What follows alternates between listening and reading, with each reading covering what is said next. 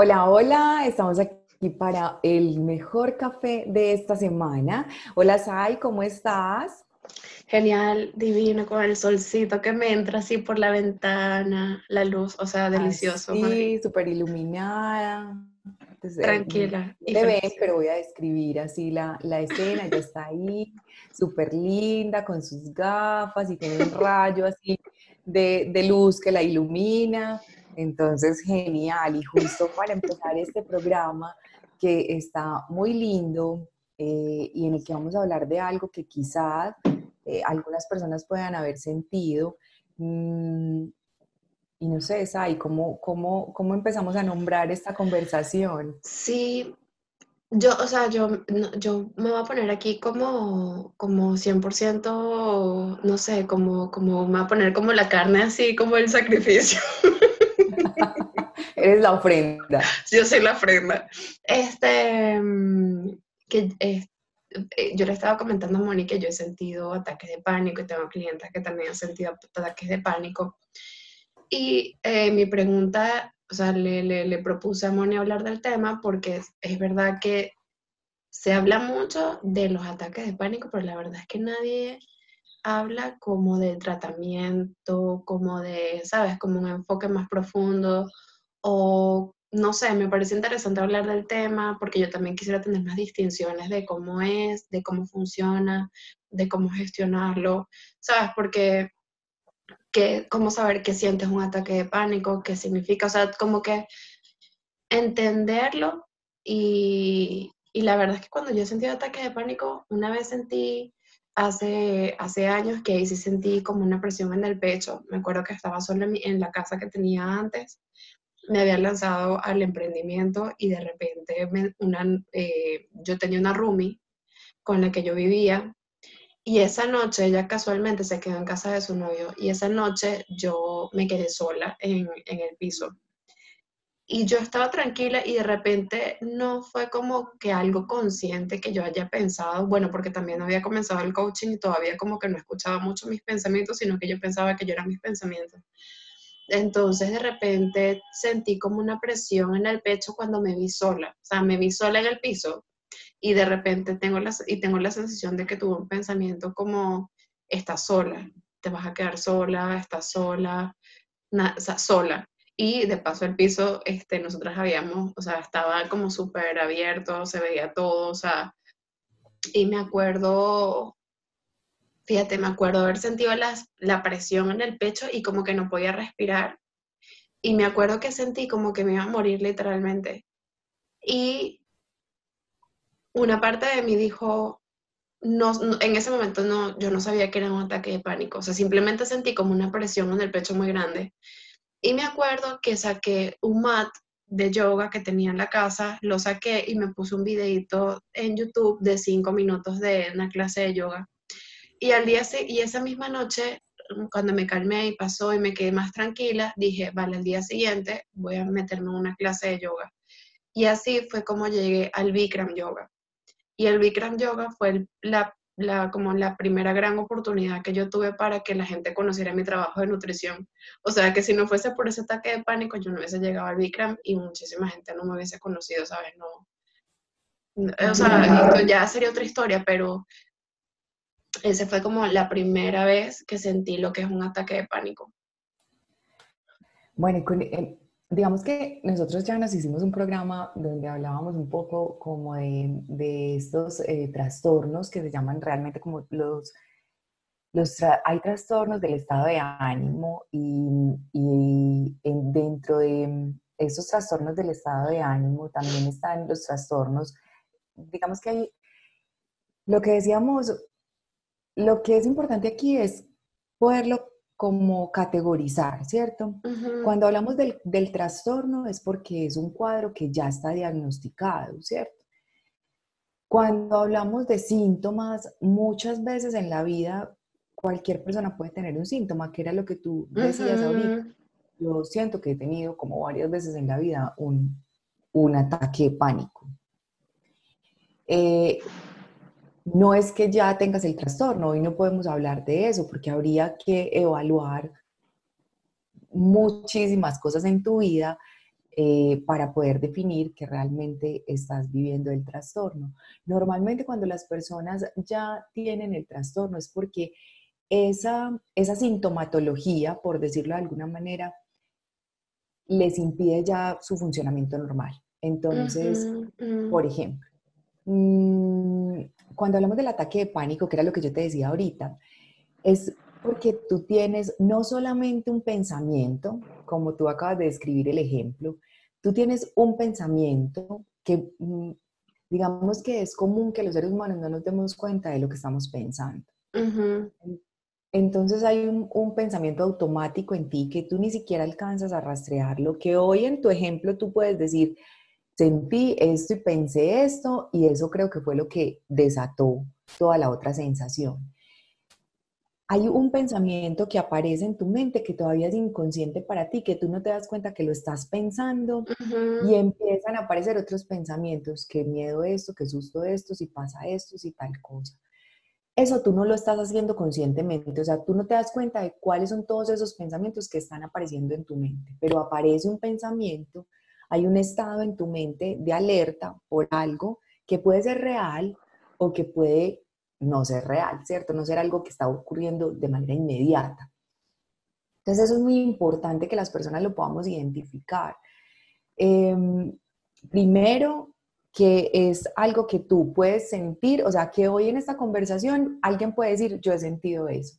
Y va a ser, digamos que es totalmente eh, humano que alguien pueda experimentar algo de lo que nosotros vamos a hablar acá. Eso no significa que tú tengas un trastorno de ansiedad o que tengas ningún diagnóstico específico. Lo que significa es que si tú puedes identificar esto. Digamos que el propósito de este programa es que las personas que lo sienten puedan saber que hay alternativas, que no solamente se tienen que cerrar a decir, eh, mira, a mí me pasa esto, pero ¿cómo se lo digo a alguien? Por lo que decíamos, por eso empezaba yo diciendo que hemos hablado algo similar en un programa anterior y, y es que nos da mucho susto como reconocer ese lugar vulnerable que tenemos los seres humanos.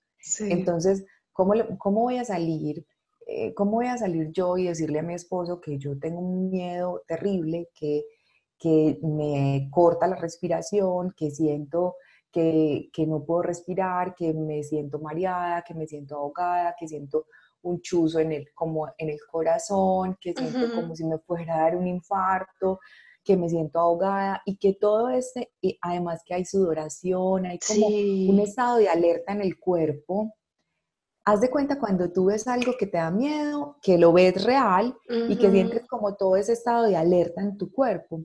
En el ataque de pánico eso es un poco más fuerte, tú sientes realmente como si fueras a morir por esa sensación. Tú sientes que se te cierra la garganta, que se te oprime el pecho, que, que no puedes como estar de pie, que no puedes actuar, porque también está como que te quedas paralizada, como que no te puedes mover, como que no puedes salir de esa situación. Y esa, esa sintomatología es una sintomatología que se asocia a este cuadro. Y reconocerlo, si en algún momento uno lo siente, reconocerlo cuesta un montón. Tú no sales y le dices a alguien como, mira, me estoy sintiendo, no, tú a veces te quedas calladita con eso. Y si ya te ha pasado en algún otro momento, dices, yo sé que ya me va a pasar, entonces voy a esperar que me pase. Pero aquí lo importante es que si tú estás sintiendo eso, si tú estás sintiendo que hay ciertas situaciones, y ahí empezamos con las claves, es clave identificar qué situaciones a ti te generan todos esos síntomas. ¿sí? Voy a poner un ejemplo. Em, a, mí me pasaba, a mí me pasaba algo similar cuando yo empecé a aprender a manejar a mí me daba pánico, así tal cual, pánico. O sea, yo pensaba en salir y desde que pensaba en que iba a salir, yo empezaba a sudar, me dolía el estómago, sentía una presión en el pecho, sentía como un escalofrío, tanto que yo a veces decía, no, mejor me voy en transporte público, no, no voy a manejar. Esa esa sensación hasta ahí es una sensación que a mí me hace tomar una decisión diferente pero que todavía yo estoy de alguna manera como respondiendo de manera consciente a una elección, ¿cierto? Cuando, cuando yo sigo viviendo eso, cada día yo decía, pues que el susto no se me va a quitar. Esta sensación de opresión en el pecho, esta sensación como de miedo, su, este sudor, me voy a exponer a, aún sintiendo esto, estos síntomas que acabo de decir, voy a salir. Entonces yo salía a manejar con el susto, con la garganta cerrada, con el susto, con el susto en el cuerpo, con el mal, con la revoltura en el estómago. Entonces respiraba profundo y decía, bueno, ok, tengo susto, pero pues no pasa nada, o sea, lo puedo hacer, puedo intentar, eh, voy a confiar, yo lo sé hacer, voy a salir, voy a, voy a buscar la ruta, voy a mirar dónde me parqueo, dónde dejo el carro, porque eran un montón de cosas las que a mí me generaban como esa angustia. Y cada que pensaba en una más, entonces, si es un poquito eh, en loma donde tengo que ir, pues como en una pendiente o tengo que manejar y la calle es es, no sé cómo se dice eh, en, en, Madrid, pero es una pendiente, es una lomita, pues como que tú tienes que subir a lugares altos. Yo decía, Dios mío, ¿dónde me toque parar? Aquí sería arriba del todo. Entonces, todos esos pensamientos que yo alimentaba ante esa situación me generaban mucho más fuertes los síntomas. Cuando yo empiezo a elegir eh, de manera consciente, como tú nos lo decías también en tu ejemplo, cuando empiezas a elegir de manera consciente una acción, un comportamiento que a ti te saque de alguna manera de esa bola de pensamiento que te está como atrapando, tú te empiezas a sentir un poco mejor. Entonces, cuando yo empecé a salir, aún con, toda la, con todos estos síntomas de, miedo, de miedo fuerte, porque no era un miedo común, puede que a muchas personas no les dé el miedo que a mí me daba, pero esa, es mi, como mi, historia. Em, empecé a salir, me fui dando cuenta que en la medida que yo lo mm, salía a manejar, me sentía más tranquila, iban disminuyendo los síntomas. Entonces dije, ok, voy pasando, ¿cierto? Voy pasando por este tema. Había ese, ese cuadro llegó a ser de una manera, de alguna manera fuerte, porque lo que les decía ahorita, yo empecé a, a pensar que era mejor irme en, otro, en otra forma de transporte que usar el carro, porque me daba tanto miedo que prefería no hacerlo. Vale, tú dices cuando, cuando ya no es funcional, cuando ya te afecta. Cuando tú empiezas a dejar de hacer cosas, cosas ah, porque Esa, esa sensación es mucho más fuerte y tú dices no. O sea, eh, esta sensación ya no funciona para mí. Entonces les puse el ejemplo del carro porque puede pasar con muchas cosas. Sí. Puede ser que tú, mira, muchas veces lo que es muy común escuchar es como el pánico escénico. Como que tienes que hablar en público y tú te bloqueas, te pones rojo, sudas, eh, se te olvida lo que vas a decir, sientes mareo. Entonces mira que en el abanico del, de, de lo que se puede llamar pánico, de lo que tú puedes entender por, pánico, hay, una cantidad de síntomas que son los que acabamos de, mencionar que están ahí, que están ahí ante, ante diferentes situaciones. Entonces, es poder identificar cuáles situaciones, cuáles escenarios, cuáles momentos de tu vida te generan esa, esa sensación. Sí, tú sabes que yo lo veo clarísimo, por ejemplo, en mí, y, o sea, yo lo comparto porque, porque yo estoy como muy en paz con todos mis, con todos los demonios y con todos los, sabes, con todas esas cosas que, que, que, que como seres humanos experimentamos en la vida. Y es que yo por lo menos lo identifico en mí, es el miedo a estar sola. El miedo a, a pensar que estoy sola, sin pareja, o de repente un, como estar, lo que, lo que, lo que tú podrías estar sola, de repente que tú dependas de ti misma sola. Entonces yo me acuerdo que en ese momento me dio ese ataque de pánico porque me vi sola, incluso, y la mente es tan poderosa porque en ese momento yo tenía una compañía, una roomie, pero yo emocionalmente estaba como aferrada a su compañía, ¿sabes? Como a tener a alguien ahí que me, que como que representara como que todo va a estar bien, como la estabilidad.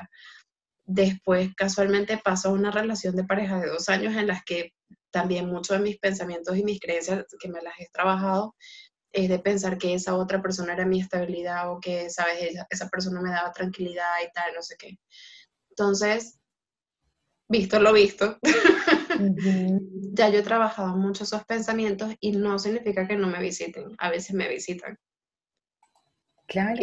Pero ya no me lo, ya, ya no es como que, o sea, ya no es una verdad absoluta, que es lo que tú decís, que es lo que tú decías, cuando tú te haces consciente de lo que estás pensando, no significa que te pelees con los pensamientos, porque muchas veces en las sesiones de coaching la gente dice, voy a, tener, voy a controlar mis pensamientos, y es que tú no puedes controlar los pensamientos, ellos llegan como, o sea, nadie los invitó, pero ellos se dan el permiso de llegar.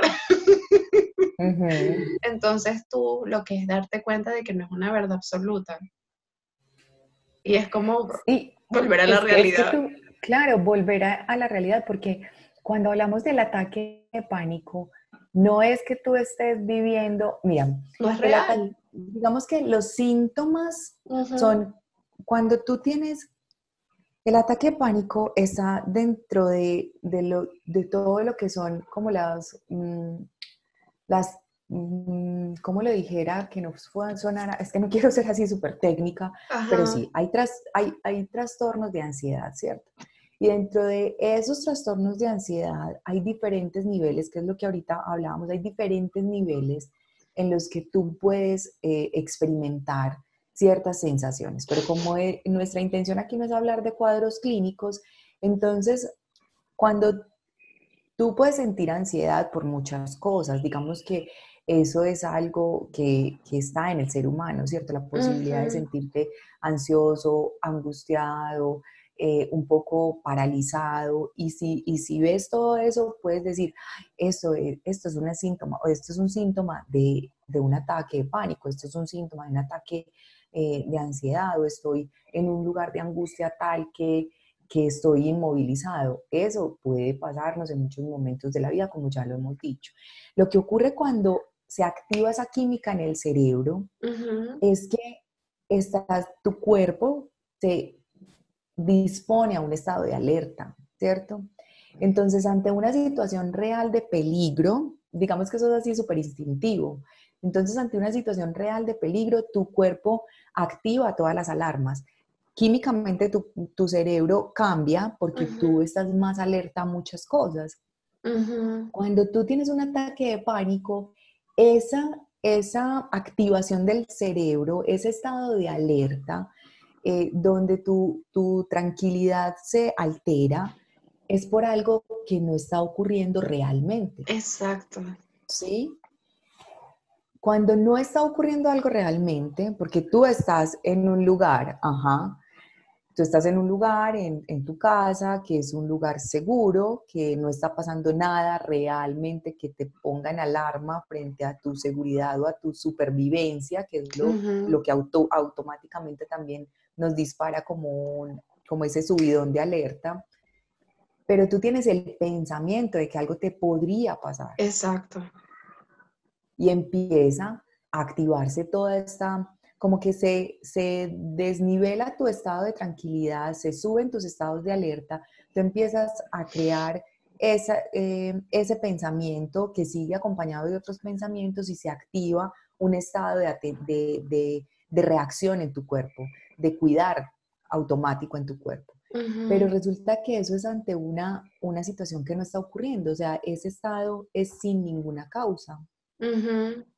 Como es sin ninguna causa, tu cerebro, tú estás ahí ya dispuesta para reaccionar a la supervivencia, porque eso es lo que está haciendo tu, tu cuerpo, está reaccionando ante toda esa información que tú le estás mandando.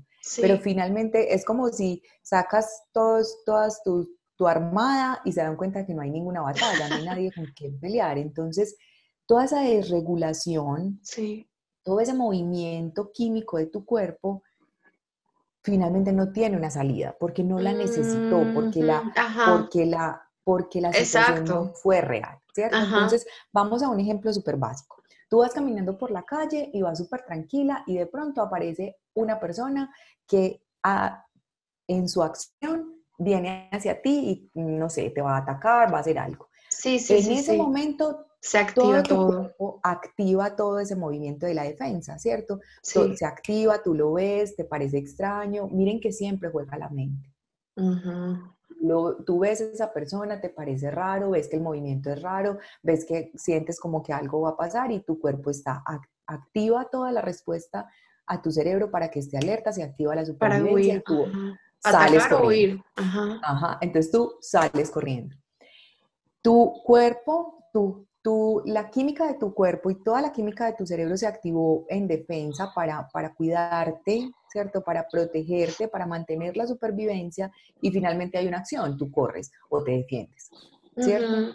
Entonces ahí toda esa energía se puso al servicio de tu supervivencia, eso es Exacto, exacto. cuando tú tienes un ataque de pánico, toda esa desregulación, todo ese movimiento químico de, de alerta se queda ahí, porque finalmente no tiene dónde salir, porque, porque cuando llega afuera dice, ah, ¿de qué me defiendo? De nada, no, está pasando nada. Exacto. Entonces todo eso se queda como exacerbado, quiere decir que está en un nivel muy alto y que finalmente no tiene dónde salir. ¿Qué ocurre? Que cuando, por eso les decía ahorita, es muy importante identificar cuándo eso en tu vida pasa, qué situaciones en tu vida te activan eso, ¿cierto? Sí. Porque por ejemplo, con lo que les contaba ahorita del carro, yo tuve que trabajar yo, en ese tiempo todavía no conocía el coaching, pero ya estaba, ya, ya... Era psicóloga.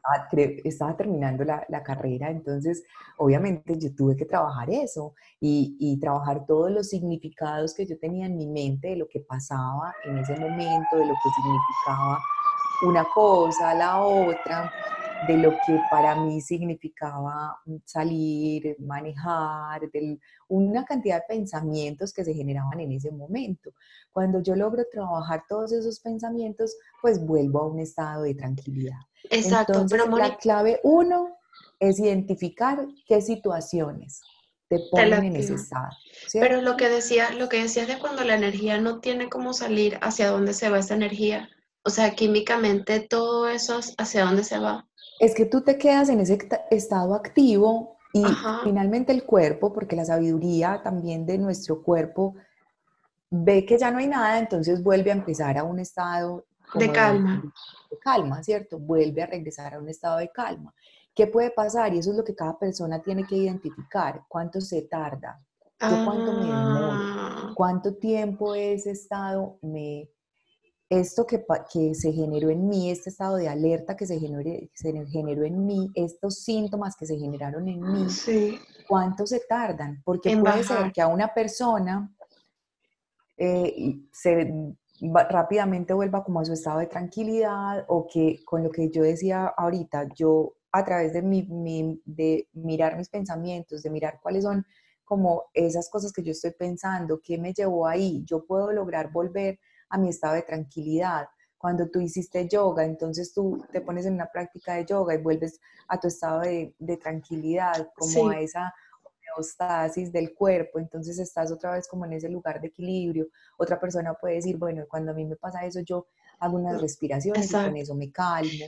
Eh, Mira yo tomo un poquito de agua y, me, me, hago como mi, mi, proceso mental de esto no es real, esto no está pasando, vuelvo a la tranquilidad pero también a una persona le puede pasar que ese estado no disminuya, que se quede ahí. Entonces, que en lugar de disminuir, sienta que ese, que ese momento aumenta, aumenta, aumenta. ¿Qué? Y ahí es donde las personas deben ir a un servicio médico. Miércoles. Si tú sientes que tú hoy estás en tu día normal, porque eso puede, puede pasar en cualquier momento del día. Total. Tú sientes que estás en tu día normal, empezó tu día normal y de pronto eh, llegaste a la casa eh, a dejar algunas cosas para volver por, por el niño a la guardia o para volver a salir para tu trabajo y sientes que tienes palpitaciones, que te sientes un poquito ahogada, que tienes esa sensación. Lo que les digo siempre, cada persona sabe cuándo tiene una sensación que no es normal en su cuerpo, Fíjate cuando tiene una emoción que está más elevada de lo, de lo que es normal para esa persona, porque no hay un estándar de normalidad. Lo que para ti es normal, para mí no. lo que yo les contaba ahorita con el carro, alguien puede escuchar esto y decir, pues esta se enloqueció, o sea, como no, uno va a tener no, miedo, pues, no, no. miedo. Puede ser que el tuyo sea salir, puede ser que el tuyo sea hablar en público, puede ser que el de otra persona pueda no saber, eh, el miedo sea no poder resolver algo que está pasando en su vida. O sea, la, digamos que el estado digamos que los estados ansiosos y, los estados de, los ataques de pánico se pueden presentar por miles de cosas. Una persona puede tener miedo a, un animal, por ejemplo, eh, puede tener miedo a una situación específica. Cuando hay temblores, por ejemplo, hay personas que entran en un estado de pánico porque ese, esa situación les genera un montón de pensamientos que, aunque pase el temblor, no pasó nada, sea un temblor leve, esas personas entran en, un estado más elevado de, angustia, de ansiedad por esa situación.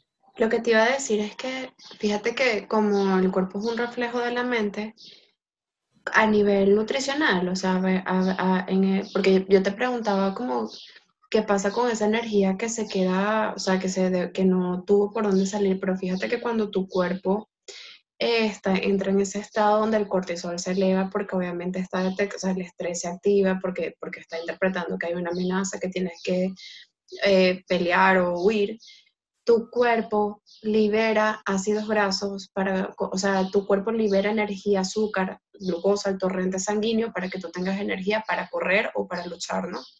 Entonces, si, tú, si, tú, no tienes, si tú no tienes, eh, eh, ¿cómo te digo?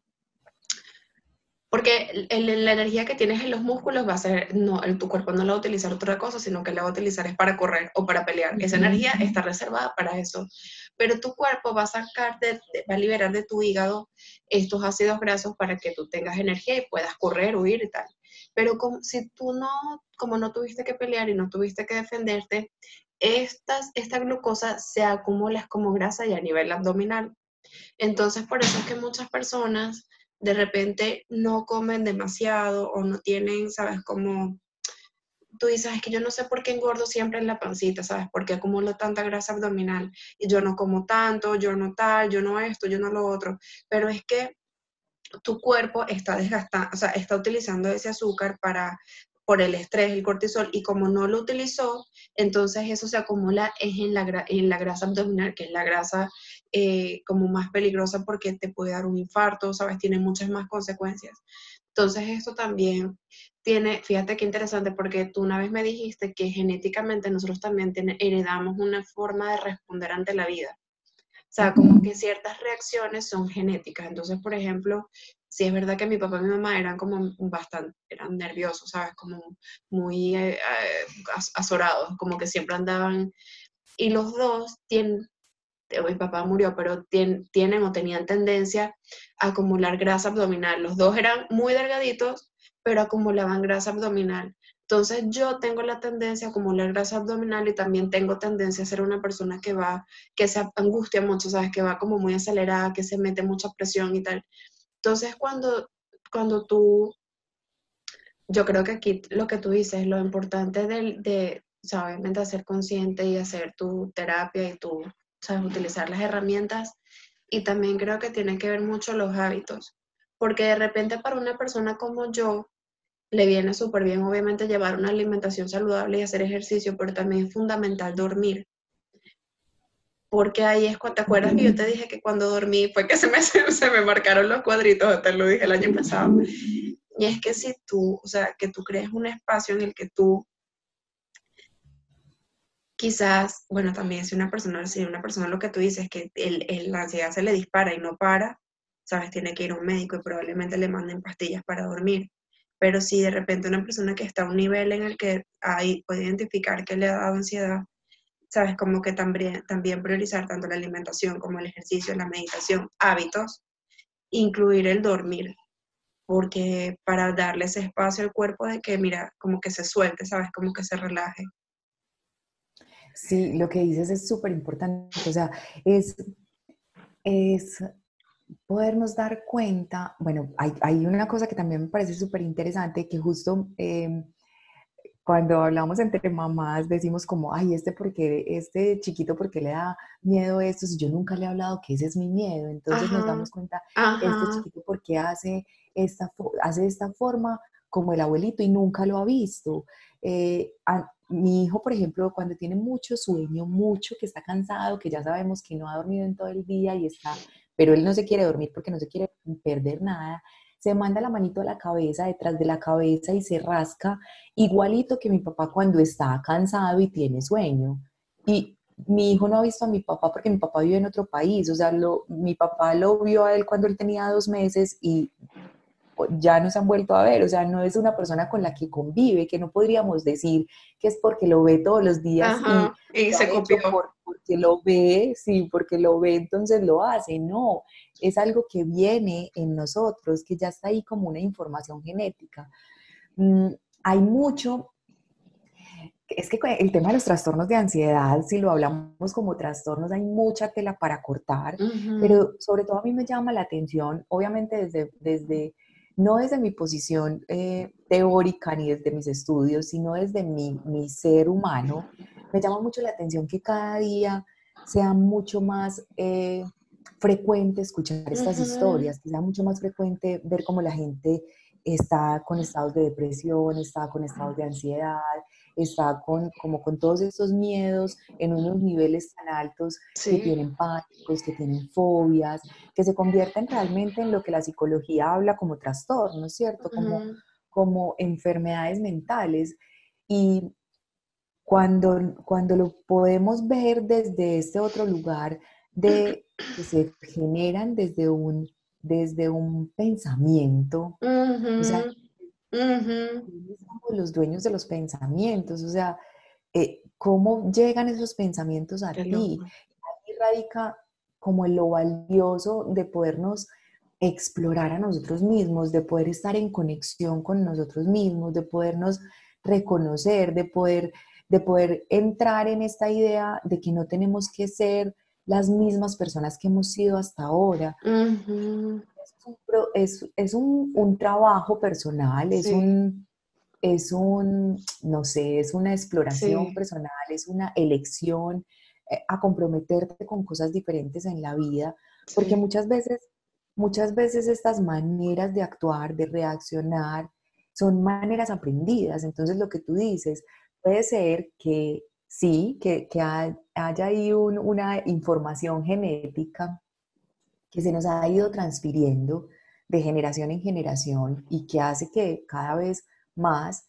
estén, estén estas situaciones de ansiedad, de miedos, de pánicos, o más, más en la conversación. Muchas de las cosas que vemos en el mundo, o sea, si tú te sientas frente a un televisor todo el día a ver las pues, yo creo que para mí es uno de los eh, detonantes de una cantidad de angustias. O sea, ¿cómo vas a salir a la calle cuando escuchas toda la cantidad de cosas que están pasando. Y no es que es demasiada la información. Personas, claro, muchas personas dicen, es que no puedes ser ciego a la realidad. Y digo, pues, pero si puedo crear mi realidad, la puedo crear desde otro lugar, desde un lugar que sea más tranquilo para mí, desde un lugar que me deje vivir en paz. Porque muchas personas ni siquiera se den cuenta. Uno en que ayuda, en, si tú me dices que estoy ayudando en algo, o sea, si tú me dices que ayuda en algo, eh, estando al día, pues venga, vamos a estar al día. Pero, pero si yo claro, porque no estoy ayudando, pues Si, todo, si nuestros pensamientos son, tienen, si nuestra, nuestro ser tiene una máquina maravillosa que es el cerebro, y si nuestros pensamientos están construyendo la realidad, y de lo que se alimentan tus pensamientos son de todo todo aquello que incentiva esta sintomatología, que incentiva que tú estés más ansioso, que tú estés más deprimido, que tú estés más molesto, que tú estés enojado, pues tú estás contribuyendo a seguir esta misma línea de energía. Entonces tal vez, y me voy a atrever a decirlo así muchas personas me pongan una X encima, tal vez si tú te desconectas de toda esa conversación y te conectas con un estado de muchísima más tranquilidad, de más paz, de más plenitud, tal vez desde ahí puedas contribuir mucho más que si te sientes claro. el drama, como lo decíamos en el programa anterior, eh, si te desconectas del drama y te mueves a una conversación de mucha más paz, de mucho más amor, tal vez eso sea lo que realmente contribuye a, la vida, tal vez sea desde el lugar desde donde puedes servir y tal vez puedes contribuir mucho más, servir mucho más si estás en un estado de paz en este momento donde tantas personas están experimentando tantas situaciones de dolor y tantas situaciones también de, angustia y de ansiedad y de, de temor y de incluso como de desánimo por la vida. Entonces, creo que es muy interesante poder darnos cuenta de eso, de que hay un pensamiento, de que hay un pensamiento que genera esa respuesta de miedo ante algo que es imaginario. No estamos hablando de lo que es real. Ya pusimos el ejemplo de lo que es real. Tú ves el tipo feo que viene, que te pareció feo, que igual ahí también... Exacto. que tú sientes que te puede hacer daño y tú corres. Eso es una respuesta de supervivencia real, que para eso sirve el miedo. El miedo no es malo en sí mismo, porque el miedo lo que hace es que te ayuda a, reaccionar a estos estados de alerta y que tu cuerpo se disponga para el ataque o la huida. Pero cuando tú estás sintiendo, entonces, estos, estos otros, eh, ansiedad, este, lo que hablábamos ahorita, como esta sensación en el cuerpo, como este malestar, que además es muy particular porque cuando alguien está en un estado de ansiedad o cuando entra en un, en un ataque de pánico, siente que se va a morir. O sea, ese es el, como el parador. Eso es lo que hace que las personas salgan corriendo al, al servicio de urgencias porque dicen, va a morir. Nadie, por más que te diga que no te está pasando nada, nadie te va a convencer de lo contrario. Tu sensación es de que te estás muriendo y de que te vas a morir, de que no puedes. Entonces es totalmente válido y se los digo siempre, miren, el tema psicológico no es que no hayan cosas que le ocurran al cuerpo, sí. No voy a entrar a discutir las causas de qué ocurre en el cuerpo y cómo arrancan a ocurrir cosas en el cuerpo, porque eso no es, no es un tema para discutir. Hay cosas que tú sientes, hay cosas que se llaman enfermedad, hay temas que tú tienes que trabajar desde lo médico. Mm, yo me acuerdo mucho desde mis primeros años en, el estudio de la psicología, era todos los trastornos, todas las enfermedades mentales tienen un punto antes al diagnóstico y en ese punto antes del diagnóstico también existe la revisión médica. Cuando se descartan todos los temas médicos, entonces entramos a hablar de otras cosas. Mm, porque muchas de, los, de las situaciones que se llaman enfermedad mental tienen componentes médicos, ¿cierto? Pero también hay sintomatología que tiene que ver con enfermedades del, de, que empiezan como una enfermedad médica o como una enfermedad física. Es muy difícil establecer, es mi creencia, y ahí sí hablo yo, Mónica Agudelo cree que todo este tema de la enfermedad tiene un gran componente emocional, tiene un gran, una gran em, una punto de partida en muchos de los temas emocionales que vivimos en la vida. No creo en, una, en un ser humano que esté como dividido hasta aquí llega lo físico y de aquí en adelante sigue tu, tu, mundo emocional. No, creo que somos un todo, que somos seres íntegros, que somos seres, eh, que somos un mismo ser. Sí. tenemos un cuerpo, que tenemos una emoción, que tenemos un pensamiento y que todos esos elementos hacen parte de lo que finalmente se termina manifestando en nuestras vivencias. Entonces, más que aquí poder decir, mire, cuando usted tenga estos síntomas por más de 10 minutos, váyase al médico, es que a través de esta información que hoy estamos compartiendo en este programa, las personas puedan identificar cuáles son como esas situaciones que los ponen en ese estado acelerado, para que empiecen ese momento no importa si ya fuiste al, al, médico, no importa si ya tienes un diagnóstico. Y me refiero a que no importa es porque eso está haciendo una alarmita. Eso que tú decías ahorita, uy, entonces yo varias veces en mi vida he tenido ataques de pánico. No te quedes solamente en esa frase de ataque de pánico, no te quedes, si ya tienes un, un, diagnóstico, no te quedes en el diagnóstico de lo que tienes. Sí. Evalúa cuáles son esos momentos, esas situaciones, esos eventos que disparen ese cuadro, porque te están dando, te están como abriendo la ventanita a decirte, este es el tema que tú necesitas trabajar. Este es el tema en el que está enganchándose muchas de las cosas que hoy estás sintiendo como, como, como esa sintomatología de un ataque de pánico. Literal. Cuando trabajamos los pensamientos, nos damos cuenta que podemos cambiar quien le tiene miedo a y que puedes eh, como asumir otra posición frente a esa situación que te permita realmente pues estar en bienestar en la vida y estar en disfrute en la vida y estar haciendo las cosas que quieres hacer como mm, desde un lugar más tranquilo y de mayor paz. Así que dejas de alimentar el miedo, empiezas a alimentar el amor, eso abre muchísimas posibilidades para ti y quizás puedas también hacer que esa sintomatología disminuya hasta un nivel tal que ya no sea relevante para ti o, o incluso que desaparezca, porque yo por lo menos vuelvo y lo digo en mí, en nombre propio, para mí es, es posible. Claro, claro que sí, claro que sí. O sea, es que eh, yo también pienso que uno tiene que hacerse o sea, no tienes que caer otra vez como en la mentalidad de luchar contra los ataques de pánico ni ser víctima de los ataques de pánico. O sea, eh, vamos a ponerlo así, no tienes, no tienes que luchar contra el miedo ni, tienes, ni eres víctima del miedo. El, el miedo es como los pensamientos que te visitan, que es como un vecino que se te mete en la casa cuando tú lo invitaste, pero no tienes que caerle, ¿sabes? Con el sartén por la cabeza y correrlo de tu casa. Tú también le puedes decir, mira, sé que te metiste, pero te puedes ir, o sea, te voy a pedir por favor que te retires o te doy media hora para que te vayas o, o si quieres, bueno, siéntate en la sala mientras te vas, o sea, tú, o sea, pero es como, despe como verte a ti despegado de él, que él no eres tú. Porque, porque yo hace tiempo, o hace unos meses, algo así, este, eh, por lo que tú me dijiste de los síntomas, yo dije, bueno, quizás en ese momento, o sea, no hace tanto tiempo tuve un ataque de pánico, pero yo, yo tuve la sensación y dije, creo que puede ser, dije, o sea, ni siquiera lo hace, no hice una aseveración, sino que hice la pregunta, puede ser que esté teniendo un ataque de pánico, o sea, mira el nivel de paz que tengo. o sea, yo sí que puede ser que tenga un ataque de pánico, vale, y seguí caminando.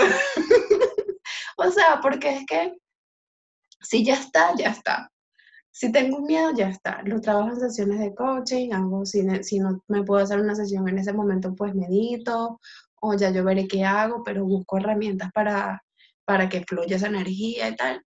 Y también creo que, que es un conjunto de todo, es un conjunto de todo, de las herramientas, de los hábitos, de las conversaciones en las que tú te metes, de cómo tú diseñas tu vida, de, ¿sabes? De, de, esa relación que tienes contigo, lo que tú dices, Memoni, de conocer cuáles son esas cosas que se te activan a ti y que te dan miedo. Y que eso es una oportunidad para que conozcas esas cosas que, que no son reales, pero que tu mente cree que sí son y que te hacen sentir miedo y que, y que eso tampoco te hace especial, o sea, que tampoco te creas especial porque te, porque te dan ataques de pánico ni nada por el estilo, o sea, es más común de lo que te imaginas, o sea, yo creo que eh, eh, también creo que ahorita es que como estamos todos conectados por las redes sociales y, sabes, como que estamos más conectados de repente, la conversación da para que muchas más personas se enteren o que para, sabes, que la, la, el ruido sea mayor. Pero no, yo no creo que eso no signifique que quizás antes no la gente no sentía ataques de pánico, sino que quizás la gente ¿sabes? Se, lo, se lo, lo, mantenía a un nivel muchísimo más privado, lo trabajaba con su psicólogo, capaz lo sabía su mejor amiga y no, lo mostraba, no se lo mostraba a 3.000 personas en, en Instagram. Entonces también creo que, no creo que sea algo necesariamente nuevo, pero sí creo que es como que se le está haciendo demasiado, o sea, que hay más exposición, pero que eso también es una oportunidad para que la gente se dé cuenta de que no, no es nada, o sea, que es como un tema de la naturaleza mal gestionado, que se, que se, que se, que se amplificó, pues. Pero es, una, es algo natural, ¿sabes? Que es un mecanismo natural de tu cuerpo que no tiene nada de malo y que a veces como que se, se a veces está demasiado activo, demasiado Y que hay momentos en la vida en que se activan. Ajá, exacto. Y cada persona hace como una miradita hacia atrás, se va a dar cuenta que de pronto hoy siente unos miedos que antes no sentía. Ah, eso y eso tiene que ver también con, con, lo que va pasando en tu vida. Entonces, eh, pues no es lo mismo cuando estamos adolescentes, tenemos miedo, miedo de muchas cosas, que cuando entramos en una etapa adulta, o cuando te conviertes, lo digo por mí, cuando te conviertes en mamá, o, hay otras cosas que se activan en ti. No es lo mismo cuando tú vives en tu país cerquita de todo el mundo que cuando te vas a vivir lejos. O sea, es, es también mirar cuál es el momento en el que estás en tu vida y poder revisar que, ay, pero es que yo antes no me sentía así, pero antes no estabas en este momento de la vida, no estabas viviendo lo que hoy estás viviendo. Entonces, es también darle paso a la posibilidad de que si todas las condiciones han cambiado en tu vida, si tú has cambiado, pues hay sensaciones, emociones, vivencias que son distintas para ti. Total, total. Y que no te vas a morir. Sí. Eso es lo más importante. Yo creo que eso es lo más. Recurso. Y volvemos a lo mismo. Yo creo que nuestros tres últimos programas, incluyendo este, han sido eso. Busquen, busquen ayuda. Vayan, o sea, si lo que tú crees es que tienes que ir al médico, ve, ve al médico. Hazlo. Eh, si lo que tú crees es que, además tienes que empezar a, hacer yoga para que tú, se te bajen tus estados de ansiedad, entonces vea lo que funcione, pero ve. Y lo que decías tú en, un programa anterior, a lo que sea, vayan, si eso no funciona, vayan a otro. ya, no, no, te quedes con ese malestar. Lo que provoca malestar en ti no se va solito. Claro, exacto. Así que ve a lo que funcione. Si eso no funciona, busca otra opción y busca otra opción hasta que encuentres una que te enganche, enganche contigo, que te genere ese bienestar que estás buscando, porque sí es posible vivir en bienestar y todo es un conjunto de cosas, como tú decías, o sea, la vida en bienestar es un montón de cosas, lo que comes, lo que piensas, lo que vives, lo que experimentas, las, los permisos que te das también para vivir el cambio, para estar en conexión contigo, para estar creciendo personalmente también, para estar haciendo las cosas que te dan tranquilidad, felicidad y nutriendo esas cosas que te dan felicidad y tranquilidad. Eso es. Entonces, bueno, con esto vamos a cerrar el programa de hoy. Porque, pues eso, porque es el tiempo, es el momento. Y, y, nada, espero que les haya gustado mucho este programa, los hacemos con mucho cariño y ponemos temas así que son medio tal, pero, pero nada, con, con, cariño, pero para que, para que sepan que, que, hay muchísimos recursos, que no están solos, que todos somos muy, muy, muy, muy, muy, muy, muy parecidos. Y, y nada, que si necesitan cualquier cosa, aquí estamos. Un abracito, un beso, compartan este programa si les gusta, si les hacen sentido o si ven que por ahí hay personas que les puede ser muy útil ah, toda esta información que contamos aquí, de la que hablamos aquí. Gracias, Ay, nos vemos la próxima semana. Chao.